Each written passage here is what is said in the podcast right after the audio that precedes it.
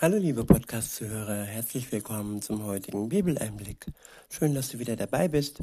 Heute habe ich ein Kapitel aus dem Buch Jesaja.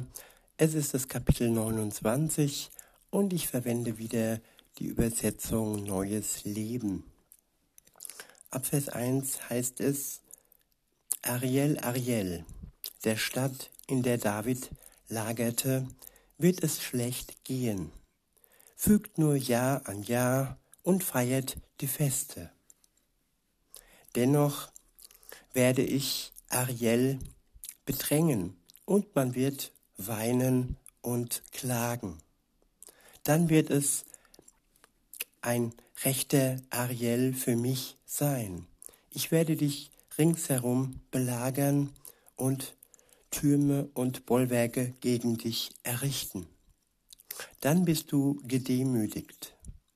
Du wirst aus der Erde sprechen und der Staub wird deine Stimme dämpfen. Sie wird wie eine Geisterstimme aus der Erde dringen. Aus dem Staub wird sie flüstern. Doch deine vielen Feinde werden wie feiner Staub sein und die vielen Gewalttätigen wie Spreu umher wehen. Dann wird sich urplötzlich Folgendes zutragen. Ich, der Herr, der Allmächtige, werde mit Donner und Erdbeben und großem Lärm, mit Sturm, Unwetter und verzehrendem Feuer gegen sie vorrücken. Ja, der Mensch feiert, er macht Party, er genießt sein Leben, er reiht Jahr an Jahr. Das Leben plätschert vor sich hin, die Jahre gehen vorüber und der Mensch denkt, dass er sein Leben ja ohne Gott leben kann. So auch diese Stadt. Und Gott hat diesem Treiben aber ein Ende gesetzt. Er hat sich mit großem Donner und Erdbeben gemeldet. Zumindest hat er das angekündigt und angedroht. In Vers 7 heißt es, die Völkerscharen derer, die zum Kriege gegen Ariel auszogen, werden zusammen mit allen Festungen und Mitteln, die gegen die Stadt aufgefahren wurden, wie ein nächtliches Traumgesicht verschwinden. Wie ein Hungriger vom Essen träumt und doch hungrig aufwacht und wie ein Durstiger träumt zu trinken und schwach vor Durst erwacht. So wird es all den Völkern ergehen, die gegen den Berg Zion zum Krieg ausziehen. Gott schützt sein Volk.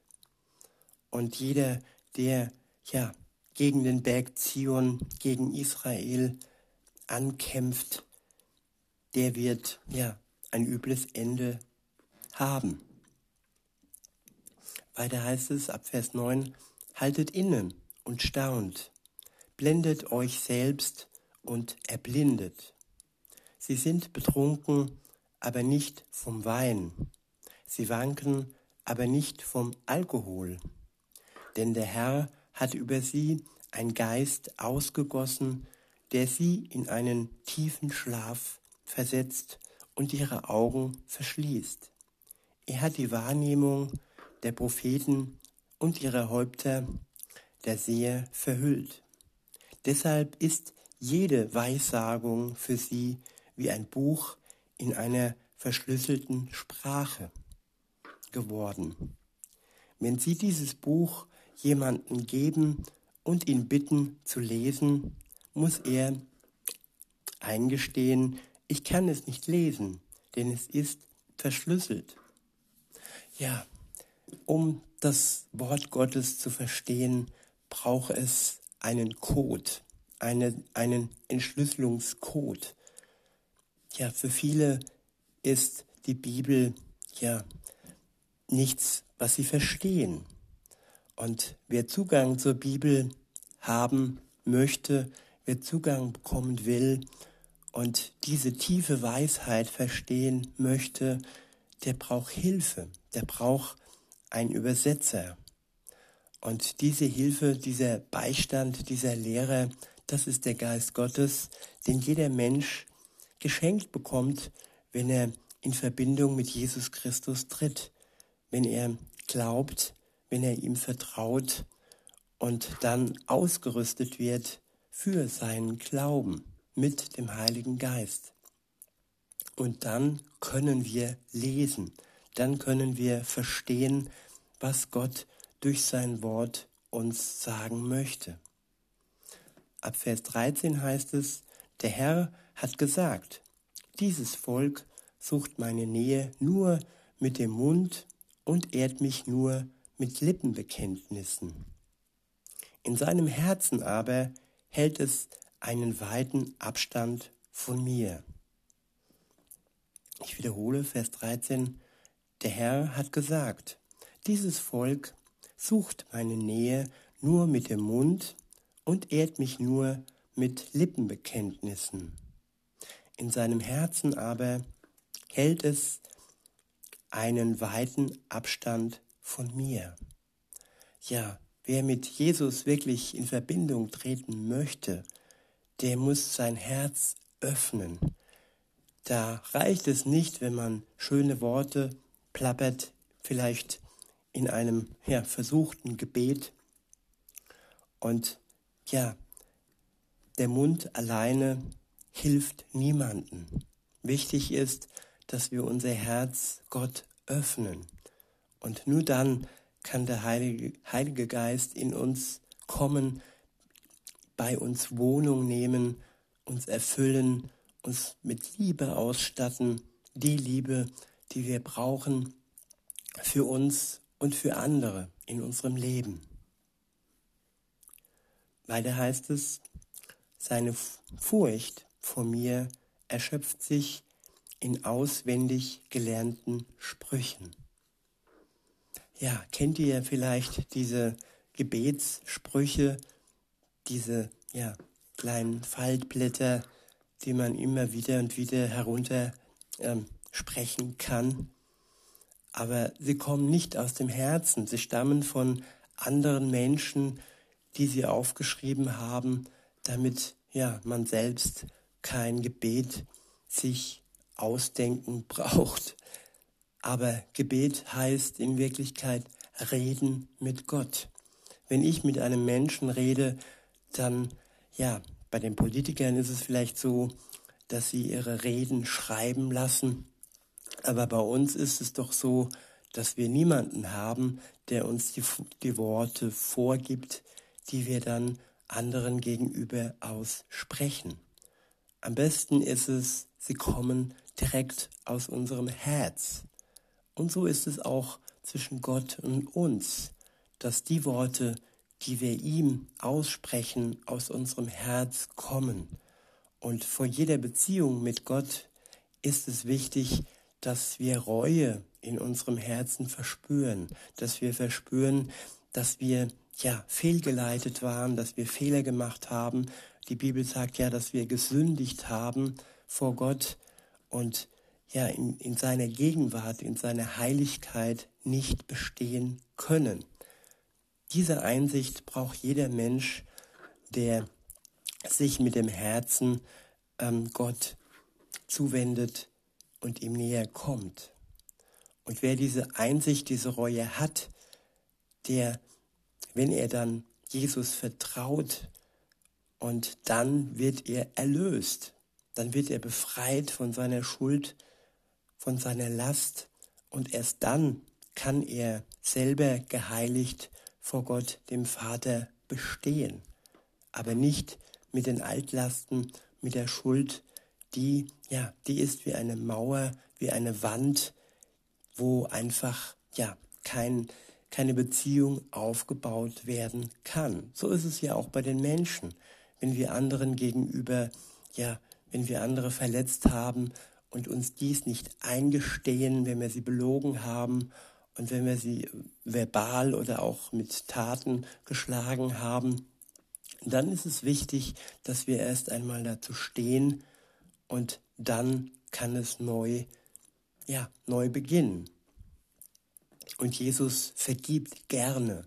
Er ist nicht nachtragend. Wenn wir uns unsere Schuld eingestehen, dann ist er der, der uns erlöst und der uns befreit. Nämlich, dafür ist er ja gestorben am Kreuz. Das war der Grund, warum er an Karfreitag für die Menschheit ja gestorben ist, damit wir befreit und ohne Schuld in der Heiligkeit Gottes bestehen können. Weiter heißt es, deshalb will ich weiterhin auf wundersame Weise rätselhaft und erstaunlich seltsam mit diesem Volk verfahren. Ich will die Weisheit seiner Weisen zunichte machen und seine Klugen und seine Klugen ihrer Klugheit berauben. Ja, was bringt Weisheit, was bringt Klugheit, wenn mein Herz Gott gegenüber verschlossen bleibt? Das bringt uns gar nichts. In Vers 15 heißt es, Schlimmes steht denen bevor, die versuchen, ihre Pläne tief im Verborgenen vor dem Herrn zu verstecken, deren Treiben im Dunkeln geschieht und die sagen, Wer sieht und erkennt uns schon? Ja, man kann vor Menschen viel vertuschen, man kann vor Menschen viel im Dunkeln halten, aber vor Gott können wir nichts vertuschen, vor Gott können wir nichts im Dunkeln halten, denn sein Licht durchdringt alles und sein Licht bringt im wahrsten Sinne des Wortes alles und alle Schuld an den Tag. Spätestens dann, wenn Jesus zum Gericht wiederkommt in die Welt. Aber bis dahin ist es wirklich, ja, gut, wenn wir klar Schiff machen mit Gott und uns eingestehen, dass da einiges schiefgelaufen ist. In Vers 16 heißt es, O ihr Tatsachenverdreher, soll denn der Töpfer den Ton, dem Ton gleichgestellt werden, dass ein Werk zu seinem Schöpfer sagen kann, er hat mich nicht gemacht, und das Gefäß zu dem, der es gemacht hat, er versteht nichts. Ja, wenn Menschen die Verbindung zu Gott ja leugnen und nicht sich eingestehen, dass sie von ihm gemacht wurden, dass alles von ihm kommt, dass unser Leben von ihm kommt, dann ist das ja, ein großer Fehler. Weiter heißt es in Vers 17, wird es nicht schon sehr bald geschehen, dass der Libanonwald in einen Garten voller Früchte umgewandelt, umgewandelt, andererseits der fruchtbringende Garten zum Waldgestrüpp wird? Dann hören Taube, dann hören Taube Wörter, die aus einem Buch vorgelesen werden, und Blinde können sogar bei Dunkelheit und Finsternis sehen. Ja, wenn Jesus wiederkommt, dann ist alles aufgehoben. Jede Taubheit, jede Blindheit ist hinweg gewischt und wir werden alle sehen, auch die, die jetzt blind sind oder die, die jetzt taub sind, werden dann hören, werden seine Stimme hören, wenn er wiederkommt. Und auch die sind genannt, in Vers 19 steht, die Erniedrigten werden wieder Freude am Herrn erleben. Die Armen und die Armen unter den Menschen werden über den Heiligen Israels jubeln denn es gibt keine Gewalttäter mehr und die Spötter sind verschwunden und alle bösen Ränkeschmiede sind ausgerottet. Ja, das gibt ein riesengroßes Fest, wenn Jesus wiederkommt. Dann gibt es kein Gespött mehr und keine bösen Ränkeschmiede mehr, keine Gewalt und alles, wo, ja, wo man Tränen von bekommt, das wird verschwinden. In Vers 21 und folgende heißt es, mit den Wort- und Rechtsverdrehern und den falschen Zeugen ist es vorbei. Deshalb spricht der Herr, der Abraham erlöst hat, zum Volk Israel, mein Volk soll nicht mehr beschämt werden und nicht mehr erblassen.